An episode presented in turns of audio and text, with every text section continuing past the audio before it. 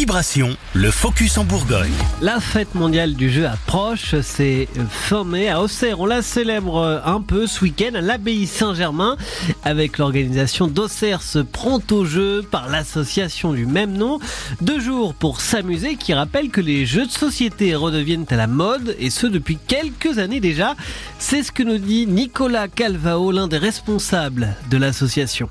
Un regain d'intérêt, oui, certain, euh, depuis euh, une vingtaine d'années maintenant, qui s'est encore accentué avec le, la période de confinement qu'on a connue il y a, il y a deux ans. De plus en plus de gens jouent, reviennent aux jeux de société, euh, retrouvent le plaisir euh, de se retrouver autour d'une table ensemble et de partager un moment euh, convivial, ludique. Les jeux les plus accessibles sont les jeux d'ambiance, les jeux qui permettent de jouer en groupe euh, assez large, 6-8 personnes, euh, des parties euh, qui sont assez réduites, de 15-20 minutes, et des règles qui sont très accessibles.